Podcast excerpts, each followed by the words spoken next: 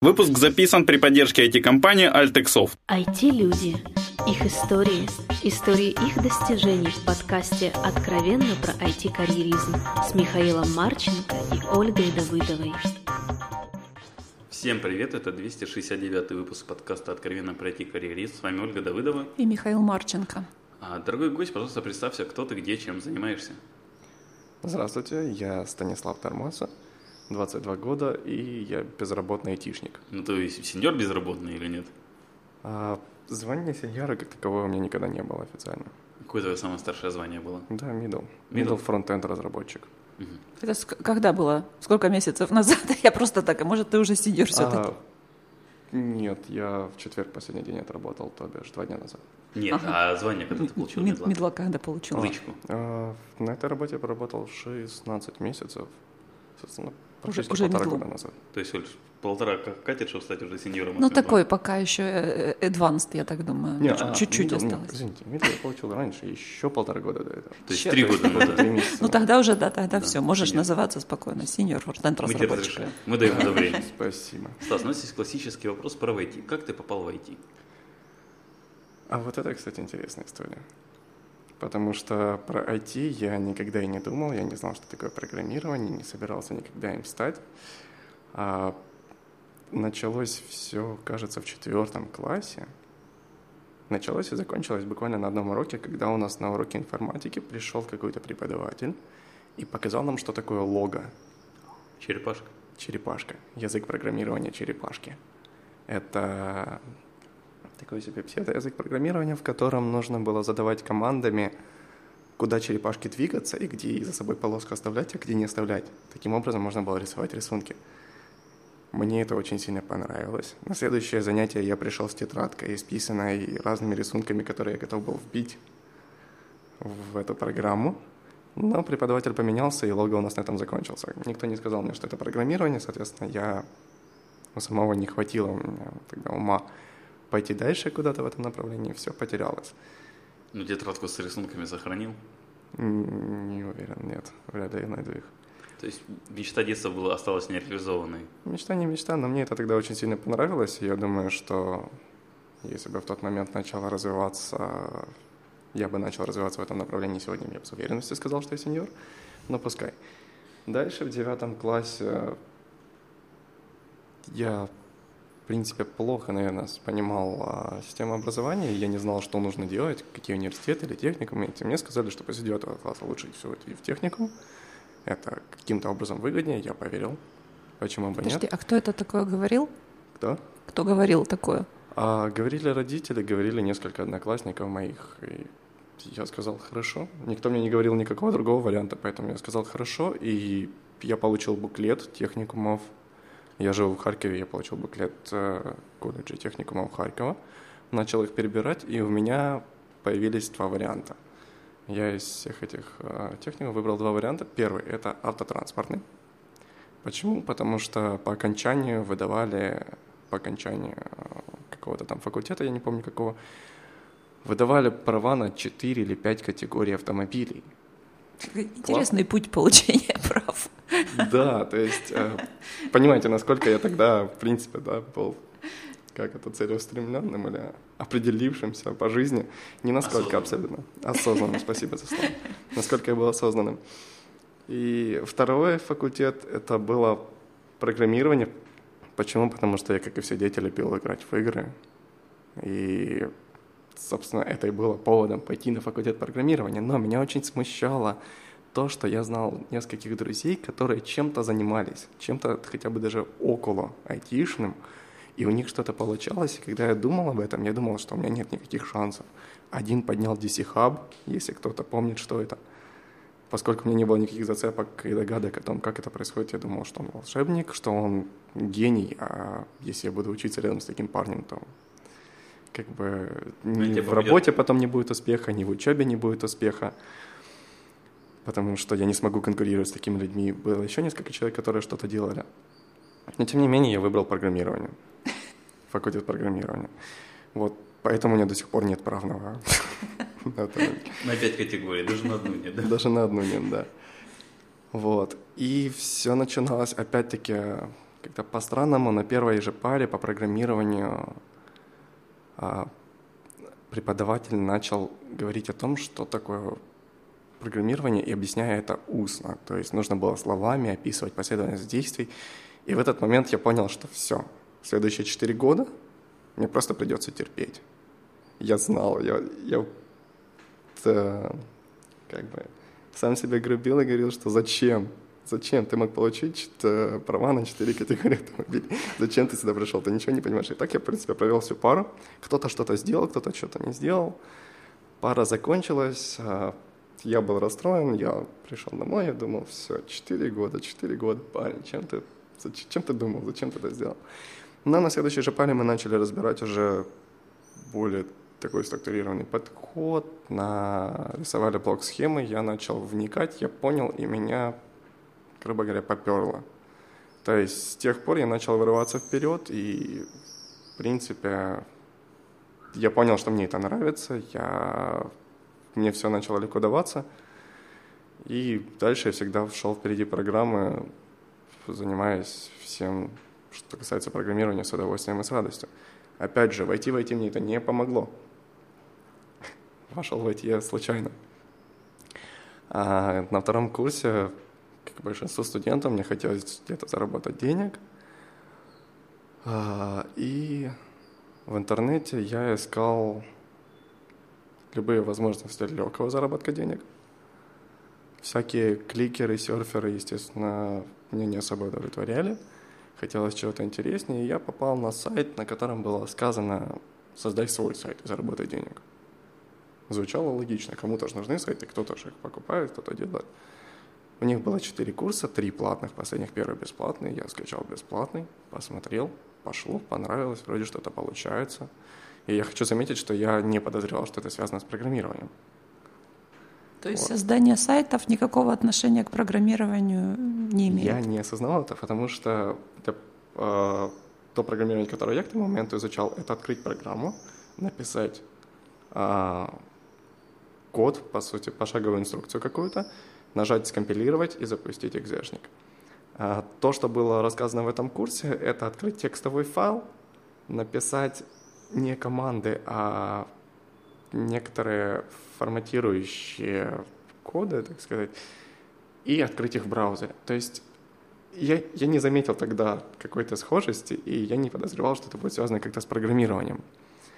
Вот. Дальше я продолжал в этом направлении рыть интернет, и потом я на одной встрече социальной сети э, встретил парня, который мне сказал, что он веб-разработкой занимается 5 лет. Я сказал, здорово, слушай, я занимаюсь э, изучением веб-разработки, очень хочу туда попасть, как бы, да, тоже зарабатывать на этом. И он согласился мне помогать. Алексей Разбаков, за что ему очень благодарен, он тогда согласился мне помогать и действительно очень много времени потратил на то, чтобы направить меня в... Он сейчас в Мюнхене? Да. Лысый такой? Тот самый Алексей Разбаков, который лысый в Мюнхене. Никогда о нем не слышал. Вот. И, собственно, меньше чем через год я уже устроился на работу. То есть, а о программировании я узнал в очередной раз, когда мы с ним созвонились по скайпу, и он говорит, что вот ты теперь знаешь HTML, ты теперь знаешь CSS, я уже к тому моменту подверстал пару э, сайтов, которые мне давал до примера. И он говорит, теперь тебе нужно поставить XAMPP.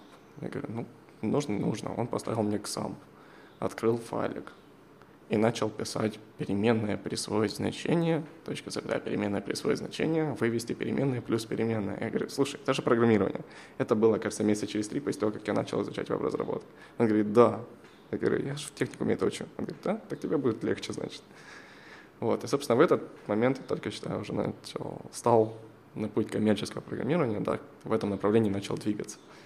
Собственно, опять же, совершенно случайно. Как не просто быть ПТУшником? Ты можешь учить программирование, но даже не знать, как оно выглядит.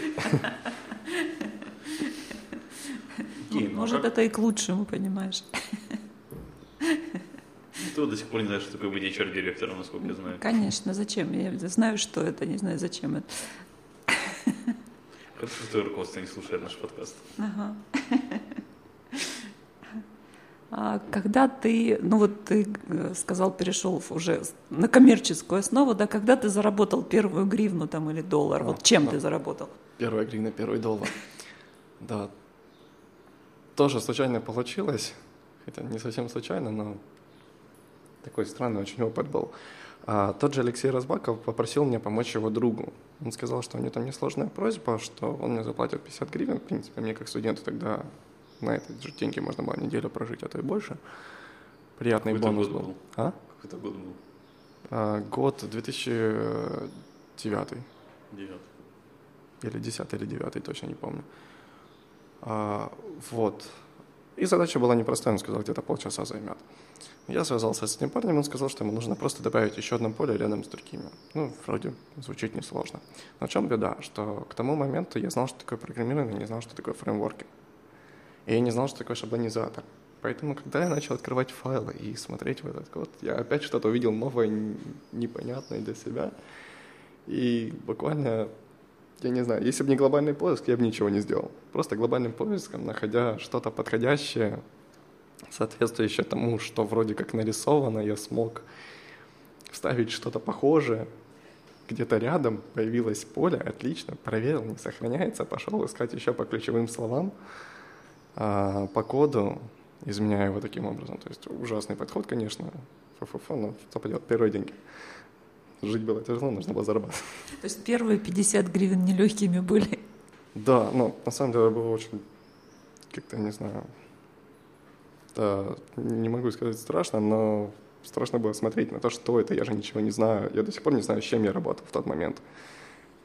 То есть, ну вот, глобальным поиском, методом тыка перепробовал, нашел, добавил это поле, и оно начало сохраняться, собственно, мои первые 50 гривен. Потом, через какое-то время, я не помню, когда это было в промежу, в том диапазоне времени, когда я учил программирование, но, опять же, Алексей Разбаков здесь поспособствовал тому, что я получил свою первую работу. Тогда еще в ВКонтакте были объявления. И И до сих пор есть. Ты давно ВКонтакте не заходишь. А, тогда была именно страница объявлений, на которой можно было зайти, как А, на в смысле не рекламу? доска объявлений. А, Вот так вот. Да, и он мне скинул вакансию, в которой было очень простое описание HTML, PHP, MySQL. К тому моменту я уже знал все это. Даже начал фреймворк учить Kick PHP. Вот. А я написал им очень смешное резюме. Смешное в плане того, что моего опыта. Я писал каждую строчку, которую я написал за всю свою карьеру. Описал, как я классно делал. Вот. А мне ответили, сказали, парень, давай, у нас есть тестовое задание, две недели срок, сделай его. У меня получилось, худо-бедно получилось, там даже JavaScript был задействован. А, вот такая... а, Это был прототип Google Forms, о котором я не знаю, вообще было, не был, я о нем тогда не знал. Вот, то есть нужно было создавать формы и шарить их с другими людьми и просматривать результаты.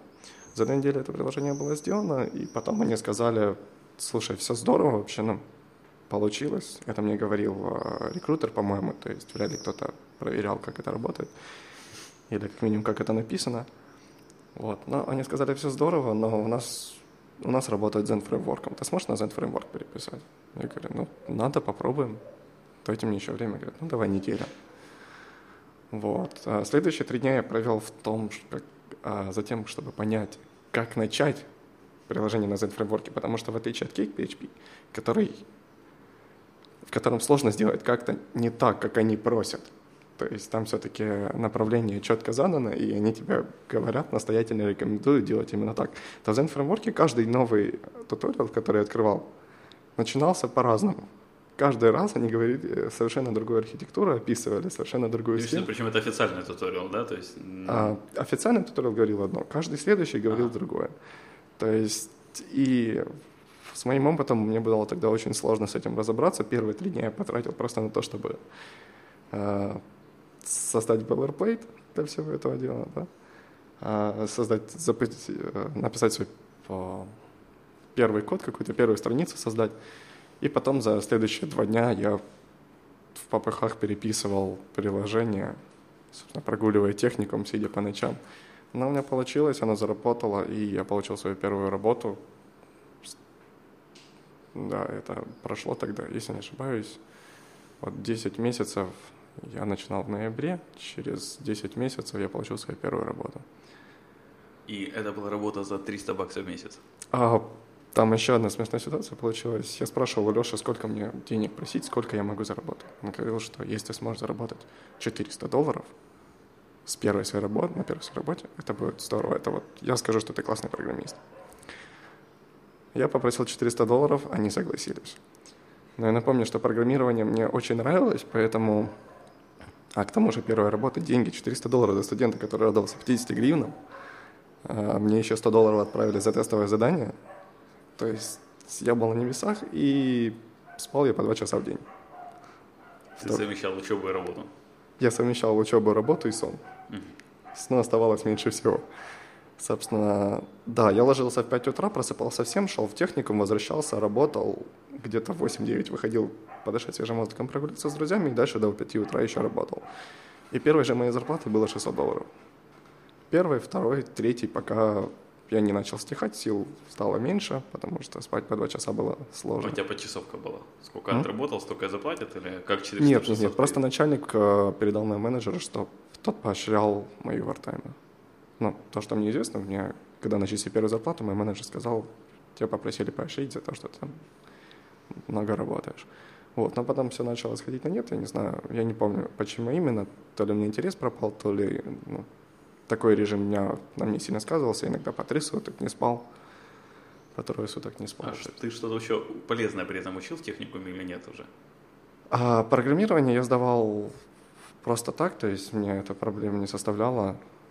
Но программа в техникуме все-таки была медленная, и я, поэтому догнать ее ничего не стоило. А остальные предметы я, как и в школе, никогда не переживал, сдавал на минимальный балл. То есть получал зачет, переходил на следующий курс и все. К четвертому курсу я уже практически не посещал техникум. Это я уже тогда и работу поменял, или две.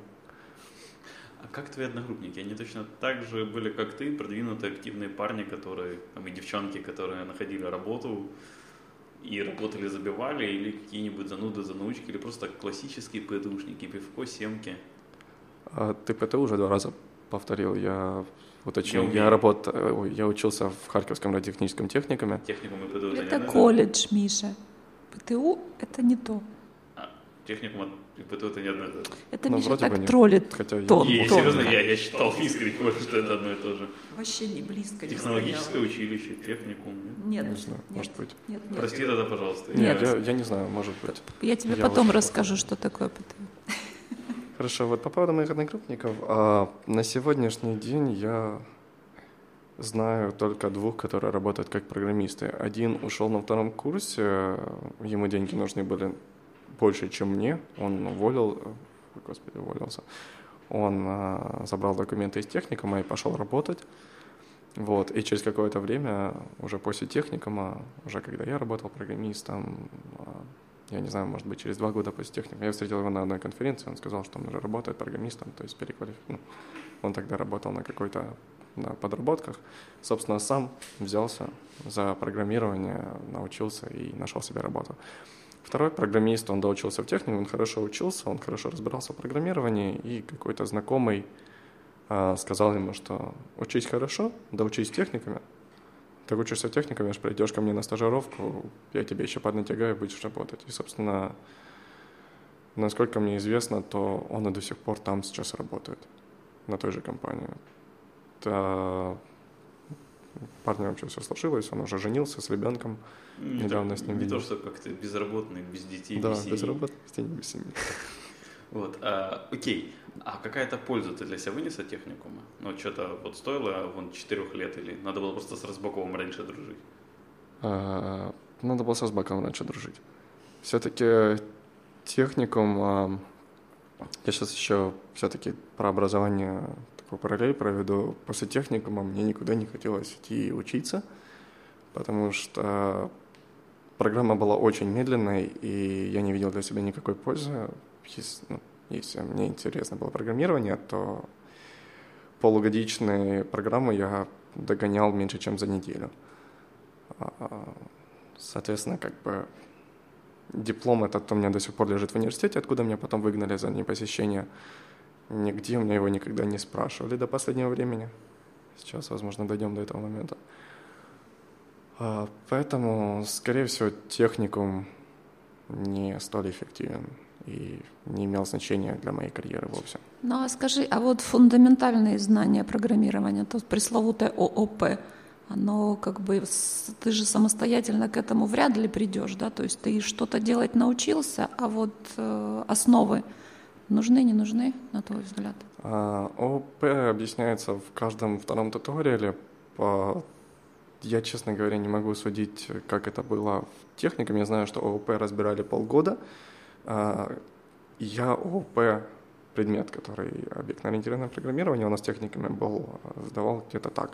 Ко мне подошел преподаватель, сказал, что у нас через неделю экзамен, и он меня не допустит, потому что ни одна лабораторная работа не сдана. Это естественно, потому что у меня не было ни на одном занятии практически.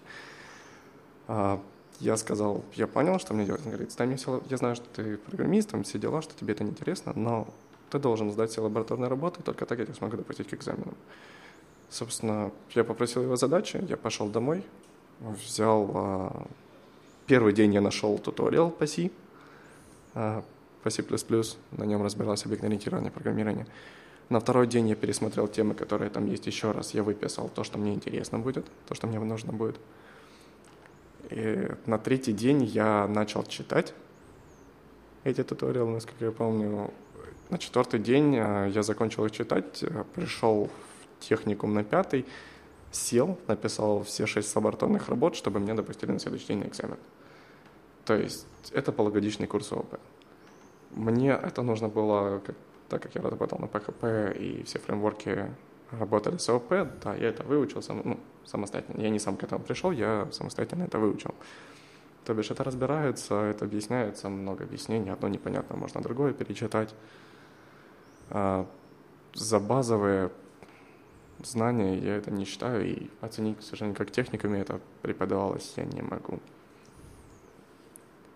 Ну, я так поняла, что вуз тебе уже не понадобился, правильно? То есть ты как бы поступил, но учиться угу. особо не намеревался? Вот, да, я поступал, и я, в принципе, знал, что я не буду учиться. Я думал, что я как-нибудь так поздаю предметы, но так поздавать не получилось, потому что я даже на сессию не пришел. Собственно, мне через социальные сети мои одногруппники сказали, что меня отчислили. Вот. А, но я хочу заметить, что в университете разбирались такие действительно интересные темы, потому что первый месяц я еще кое-как посещал э, занятия по программированию, которые были. И то, что я помню, там были задачи о измерении производительности функций, и что-то еще интересное было, но не помню. То есть и даже в тот момент у меня появилась идея, может, все-таки походить на занятия и подучить их, но... Очень нет. хотелось денег. Не, ну деньги так, ну, я начал работать уже на третьем курсе, поэтому к тому моменту я уже работал. Ну, почему я не собирался учиться? Потому что, в принципе, работа есть, диплом не спрашивают, зачем, но все равно решил пойти в университет. Вот, но нет, желание работать больше было, чем учить производить, э, как изменять производительные функции, к тому же это все уже самостоятельно осваивал. Вот. Но в университете я, точнее, я поступал в ХАИ, так как он был через дорогу, мне это было очень приятно, льстило. Собственно, не хотелось никуда еще утруждать себя ездить. Вот. И... Но ты все равно не посещал. Ну, да, но я думал, что вдруг я все-таки найду время. Я, я собирался, действительно. Я планировал, что я буду выделять какое-то время и сдавать экзамены. Как бы, да, программирование я сам понимаю, соответственно, я могу прийти на экзамены и просто сдать. Но нет, я на первой же сессии, на первый же экзамен забил, и как-то вот все. И меня отчислили, и нужно документы теперь туда забрать. А, а сколько лет назад это было?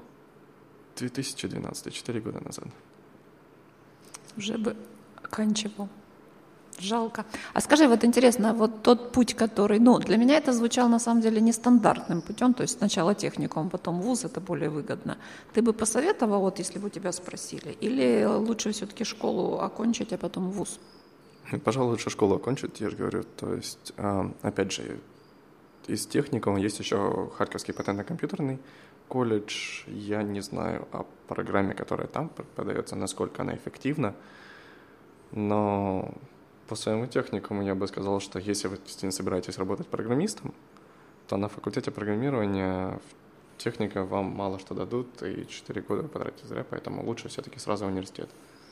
То есть те материалы, которые там преподавались, были намного интереснее, как-то сразу намного порядка выше, чем я даже выпустился из техника, начал на четвертом курсе техникума. Когда ты перешел с PHP окончательно на JS? С PHP на JavaScript. Поменяв где-то 6 работ, а, я устраивался в компанию.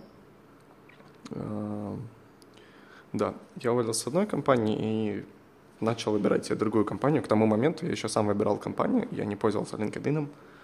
Это, как и Facebook, для меня выглядит очень страшно, поэтому я там был зарегистрирован, но ничего не делал. Вот, я зашел на Dow, посмотрел рейтинг компании, видел там компанию Котти Брон. Мне понравилось их расположение, потому что оно было по пути к центру. Мне понравилась а, вакансия, которая там была описана, я не помню уже, что там рассказывалось. Ну, интересный проект был, все дела. Я им написал, позвонил, не помню, в общем, позвали меня на собеседование.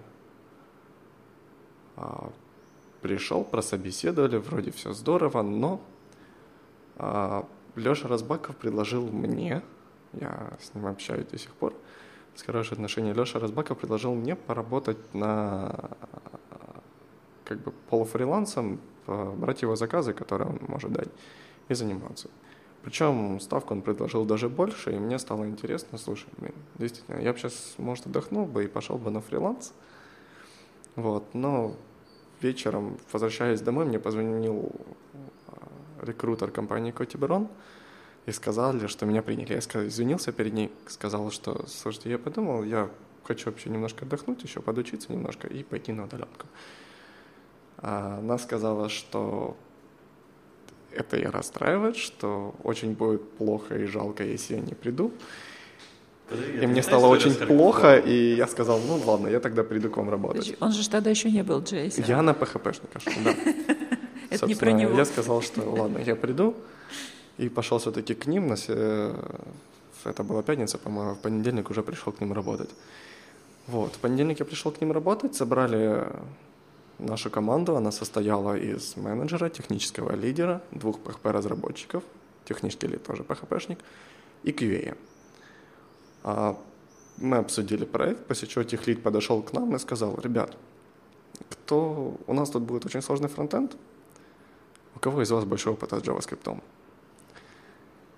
Собственно, я на прошлом проекте э, занимался бэкэнд-разработкой на e-фреймворке, но у нас фронтенд был написан на XJS или Sencha, кто как знает. И не сказать бы, что я JavaScript занимался, иногда нужно было скопировать какой-нибудь модуль, изменить его конфигурацию и, может быть, даже что-то дописать. Ну, это было очень редко на JavaScript. Это раз. Второе, одну неделю, которая была между этими работами, пока я уволился с одной, искал себе другую, после Egg.js я такой, типа, блин, классно, там на JavaScript что-то происходит, нужно посмотреть, что. Я вбил JavaScript фреймворк или какой-то подобный запрос, попал на Knockout, и у них был очень красивенький, интересный интерактивный туториал, я его прошел, и обо всем этом я рассказал техническому лидеру. То есть не то, чтобы я работал с JavaScript много, но я прошел туториал по одному фреймворку, я работал с XJS сколько-то, ну и как все PHP-разработчики на jQuery делал выпадающие менюшки и слайдеры подключал. Второй разработчик сказал, что да, с jQuery он тоже работал. В этот момент определилось мое дальнейшее направление. Тех заключил, что я теперь фронтенд-разработчик. Вспоминается старый перестроечный анекдот. Просто повезло, да? Как-то так, да. Вот. И как только я сказал, хорошо, без проблем, типа, меня это не особо напрягало, мне казалось, я все могу. И да, и понеслось. Э, первая же страница на жеске, первый проект, это было ужасно, то, как я его делал. Признаю, виноват, раскаиваюсь, дела, но мне очень-очень это понравилось. Э, Ты деньги за него вернул? Нет, я овертаймами отработал потом. Да, на первом проекте мне очень нравилось, на самом деле. Мне настолько понравился JavaScript, что, опять же, не по два часа в день я спал, но такси уже знало, что если звоню в 2 часа ночи, то откуда мне нужно забрать, куда нужно доставить. То есть это была норма. Я иногда просыпался, когда люди приходили на работу уже. То есть, или я там встречаю один парень, он жил за городом и приезжал на электричке четко в 7.30. И когда он заходил в офис, я знал, что вот, мне уже пора домой поспать. ходил спать в обед, возвращался обратно на работу, то есть... То есть в итоге ты все равно спал те же 8 часов, да, просто сдвинул свой график, чтобы поменьше пересекаться с другими людьми. По факту. Ну нет, это не было из-за людей, это было... Не-не, по факту так получается. Ну, не 8 часов я спал. Ну да, как-то так получается. Меньше с людьми общался, больше работал. Вот, но я же говорю, JavaScript мне очень вовлекся, потому что я был поражен тем, а, как можно еще построить код, да, уже не синхронной моделью, когда пришел запрос, ты ответил ему и ждешь дальше запросов, а когда у тебя появляется какая-то синхронность, у тебя ряд ивентов, какие-то коллизии появляются, и я не знаю, ну, а, все это меня очень вовлекло, и я, не знаю, я уже никогда не задумывался с тех пор о том, чтобы вернуться на PHP. Просто ну, первые же дни буквально я определил, что все, я фронтенчик. К тому же, опять же, мне очень э, была лестна эта мысль, что теперь я работаю ближе к клиенту, что э, то, что я делаю, я могу показать клиенту, потому что раньше была проблема. Ты вроде работаешь, ты вроде вкалываешь, тебе подходят друзья, говорят, слушай, а что ты делаешь? Я говорю, я делаю сайты. Они говорят, о, классно, покажи, что ты сделал. Я им открываю какой-нибудь WordPress-блог, или любой другой сайтик, и они мне такие, блин, круто, короче, тут слайдер такой, я, да, да, это круто, но ты верстальщик сделал. А, прикольно, а вот эту менюшку ты сделал? М-м, нет. А что ты сделал? А, сложно объяснять, но вот этот сайт не работал бы, если бы я ничего не сделал. Понятно. То есть, да, и это не сильно, не немножко, это сильно расстраивало меня, потому что я не мог показать свою работу. Ты, а... Когда на Java Enterprise не работал, что ты делаешь? Ну, систему, которая там оперирует такой-то компанией. Ну, сколько людей пользуется? Ну, наверное, 5. Да, то есть все это сильно сдевало. И когда я начал работать на фронтенде, когда я мог показать, что смотри, как здесь там валидация аккуратно выходит, как, а, я не знаю, как у тебя нормально, аккуратно странички перелистываются, как у тебя красиво там пропадает один элемент, другой появляется. Мне это было намного приятнее, чем работать на бэкэнде. Вот. Да, так я принял JS в свое сердце и фронтенд свой LinkedIn статус. Окей, okay. на тему JS. Ты вот организовываешь там ряд конференций по JS или только Харьков JS? А, пока только Харьков JS и... Ну, неоднократно. А? Ну, неоднократно. Да, а, я участвовал а, как соорганизатор в организации двух конференций, последних Харьков JS. Собственно, в дальнейшем, возможно, еще Тут локальные небольшие метапы Харьков.js. Уже есть даже домен KH.js. Поменьше как бы символизирует. Вот. А... У меня, собственно, вопрос в чем? А почему ты сам не выступаешь с докладами? Сам не выступаю с докладами. Сам не выступаю с докладами, потому что боюсь выступать с докладами. Собственно, у меня были уже попытки, и я знаю, что первый раз fail — это нормально, второй раз fail — это нормально, десятый раз fail — это нормально, главное стараться идти вперед. Но я попробовал пару раз, это было fail -ом, а поскольку для меня сейчас не является приоритетным стать публичным человеком, выступать, э, то мне пока фейла хватило, это все-таки стресс. Когда ты начинаешь запинаться перед сотнями людей и терять дар речи или забывать, что ты хотел сказать, или понимать, что ты сейчас уже стоишь в конце своего доклада, а ты забыл середину рассказать или еще подобные вещи. Я решил, что пока что мне это не настолько важно, хотя на самом деле после этих докладов а, я даже нанимал а, репетитора по ораторскому а, для того, чтобы и речь поставить. Кстати, у меня сейчас тон уже пониже стал благодаря нему. Чтобы речь поставить и публичные выступления отпрактиковать, но опять же, как-то то ли лень, то ли время. Забрали мне этого репетитора, и я пока не занимаюсь, и на публичные выступления не претендую. У тебя довольно большой запарк технологий в LinkedIn указан, с которыми ты умеешь работать и работал. У меня, собственно, вопрос. Вот, все из них ты изучал, изучал чисто работая, или какие-то из них ты есть свободных там полчаса вечера, ну, поизучаю я нокаут, например. А, вот. А по поводу LinkedIn я стараюсь быть честным. Я считаю, что я честный человек. И в разделе скиллы у меня указано не так уж и много скиллов, там около 10 или до 20 скиллов. Штук 50. А ниже есть э, раздел детали, в котором я написал первой же строкой, что есть еще скиллы, с которыми я меньше знаком. Те вещи, допустим, э, с Галлоп, которыми... Грант.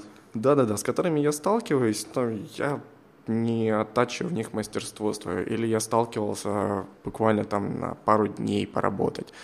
Но я не, я не готов добавить скиллы. Мне кажется, что если я добавлю их скиллы, то я буду уже нести ответственность за них как разработчик на этом языке. То есть, но тем не менее, а, мне хочется уточнить, что я с ними работал, что я могу с ними разобраться, что я могу с ними что-то сделать, и я их сношу в этот список а, как что-то, с чем я сталкивался и с чем я могу приступить к работе. Но в, а, в чем я не могу выступить в качестве консультанта, к примеру, да, или эксперта. То есть это в каком-то смысле блокнот, куда я записываю все свои успехи. Окей, но все с ними ты получал опыт на боевой, грубо говоря, или какие-то из них ты изучал Нет, чисто не особо? обязательно.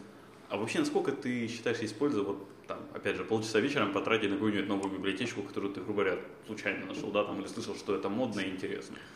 Вот, по поводу модного интересного, в фронтенде вообще очень тяжело, потому что модно интересное, о модном и интересном каждый день выходит дайджест из нескольких э, десятков ссылок, и все это очень сложно менеджить. Когда-то я начинал подписываться на все, что касалось фронтенда, и у меня не было времени даже, чтобы перелистать все письма, которые переходили по подпискам, не то чтобы уже там все ссылки. И всякие попытки вроде как-то там в Evernote записывать или, э, я не знаю, там читать отрывками или читать через программы, которые читают, там, листают эти слова быстрее, не помню, как техника называется, которая быстро пролистывает все слова перед тобой. Это все не помогало, все равно было слишком много информации. Вот, а я для себя, я понимал, что есть проблема, я пытался как-то решить, и остановился на том, что в принципе достаточно знать о том, что что-то есть, и что оно решает некоторые проблемы. А в нужный момент, если память достаточно, память плохая, но тем не менее такие моменты я все равно вспоминаю, что в какой-то момент, когда я вижу какую-то проблему, я помню, слушай, а есть где-то для нее решение? Популярное, непопулярное, но я о нем где-то читал, и, собственно, Google уже дальше решает то есть, все твои проблемы. И были даже ситуации, когда, ну, из примера, да, я на Хабре, помню, пролистал статью и просто посмотрел картинки о том, как работает Marionette, а, фреймворк Power Backbone.js, пролистал картинки, честно, заголовки прочитал, картинки пролистал. И я шел с своим коллегой, он обсуждал проблему, что он не может вывести, он не может решить определенную задачу. И вот просто благодаря тому, что я посмотрел картинки, я сказал, слушай, проверь, там есть компонент специально для твоей проблемы. Собственно, это решило его проблему, с которой он боролся полдня. А статью я эту читал, может быть, за полгода до того, как я с ним об этом общался. То есть, и я такой подход для себя поставил как основной, если статья не является для меня критической или какой-либо материал в данный момент, я его не читаю. Я читаю заголовки, я смотрю какие-то важные моменты, если там что-то жирным выделено, просматриваю быстренько и закрываю, либо в закладки добавляю на всякий случай, если вдруг.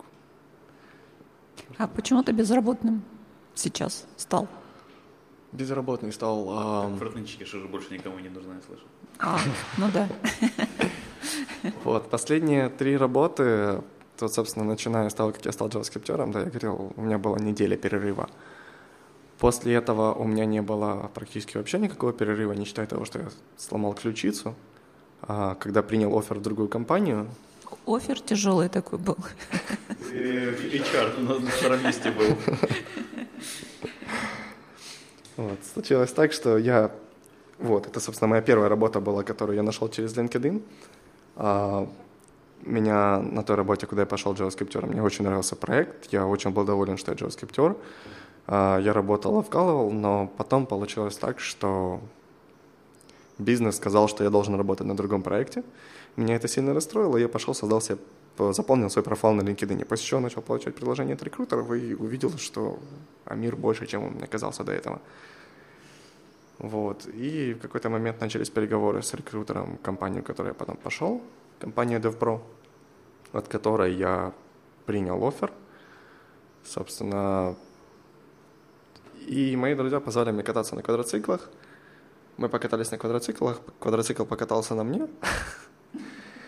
А, И мой выход в новую компанию задержался еще на недельку, потому что я полежал в больнице с перевязанной ключицей. Мне вставляли туда пластинку, чтобы собрали обратно ключицу и поставили пластинку, чтобы она держалась, зарастала.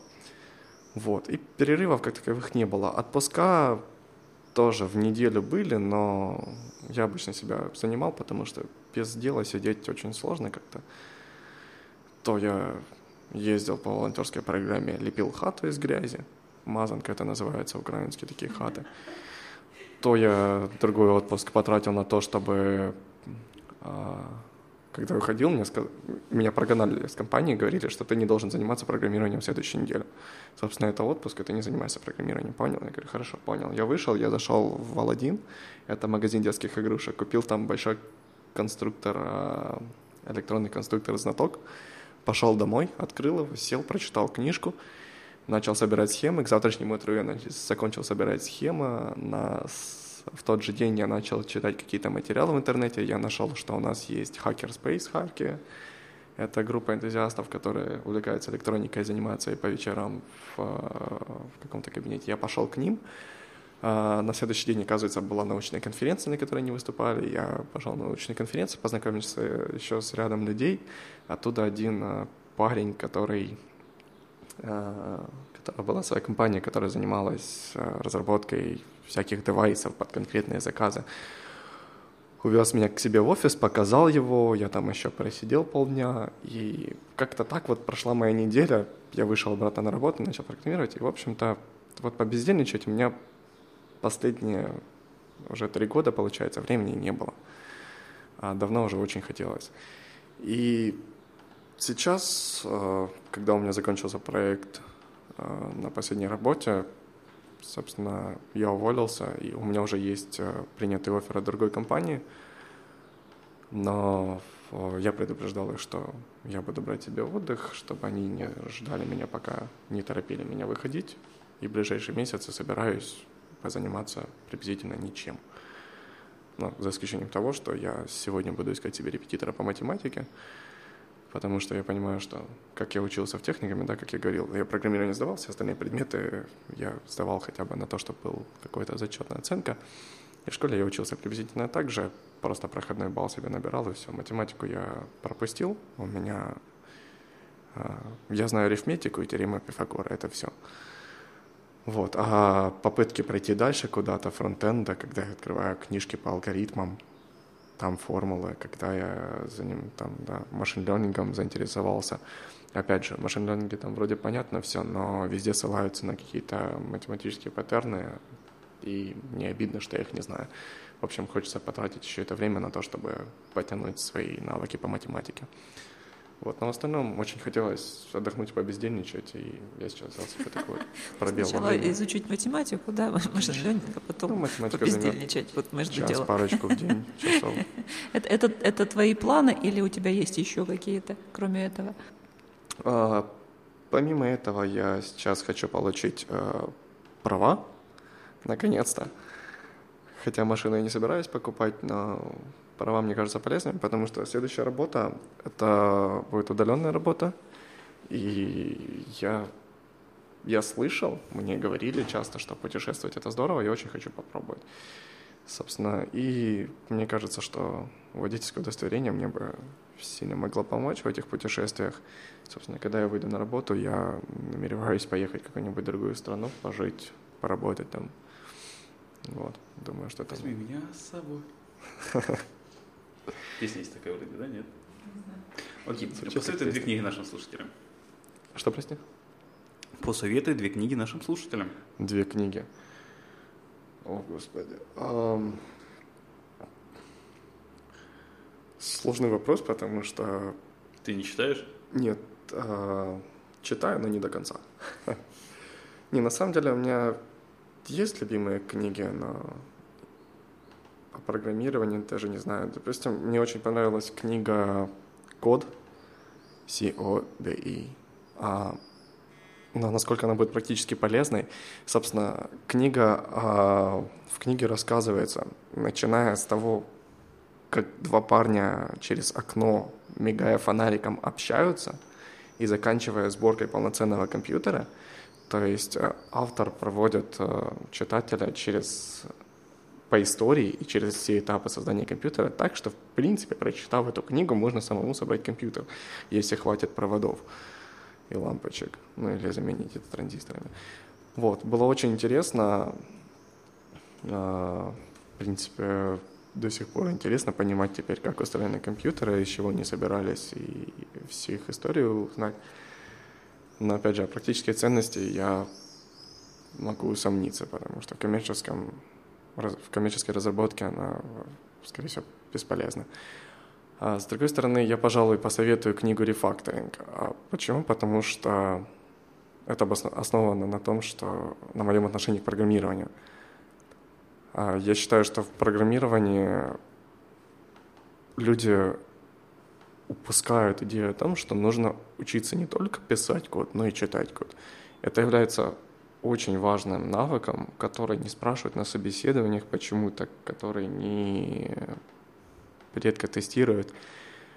Но большую часть времени программисты все-таки читают код, они пишут его. Еще интересная цитата была на QGS, я не помню, это был а, то ли Джон, то ли Ингвар. А, кто-то из них сказал такую фразу, что вот, ребят, ну, а, legacy код, никто не любит legacy код, что такое legacy код? Это ты сидишь, пишешь себе какую-то программку, менеджер тебе таски накидал, ты их выполняешь, тебе захотелось чая, ты пошел на кухню, сделал себе чай, вернулся, а там legacy код. И вам нужно с ним разбираться, вам нужно его рефакторить, вам нужно его понимать, и я считаю, что это действительно суть программирования. Вы должны постоянно читать код, вы должны его постоянно с ним разбираться, потому что, в принципе, даже то, что вы написали вчера, на завтрашний день все это в голове каким-то образом перемешивается с другими знаниями вашими, или с тем, что вы написали вчера не утром, а вечером, и вам снова придется как-то вспоминать и осваивать это. Поэтому, а в книге «Рефакторинг» а, очень много информации о том, как сделать этот код более читабельным, что помогает вам потом намного быстрее с ним разобраться. Вот. А вторую книгу я, пожалуй, затруднюсь посоветовать.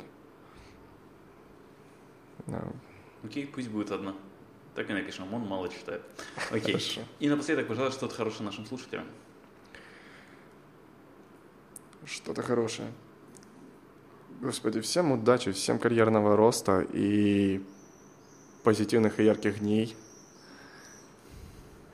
Даже не знаю, что бы еще посоветовать. Отлично, это уже хорошо.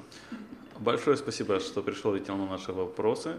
Спасибо слушателям, что слушали нас все вопросы. Пожелания мне на почту шами13 собака Всем спасибо, всем пока. Спасибо за приглашение. Пока-пока.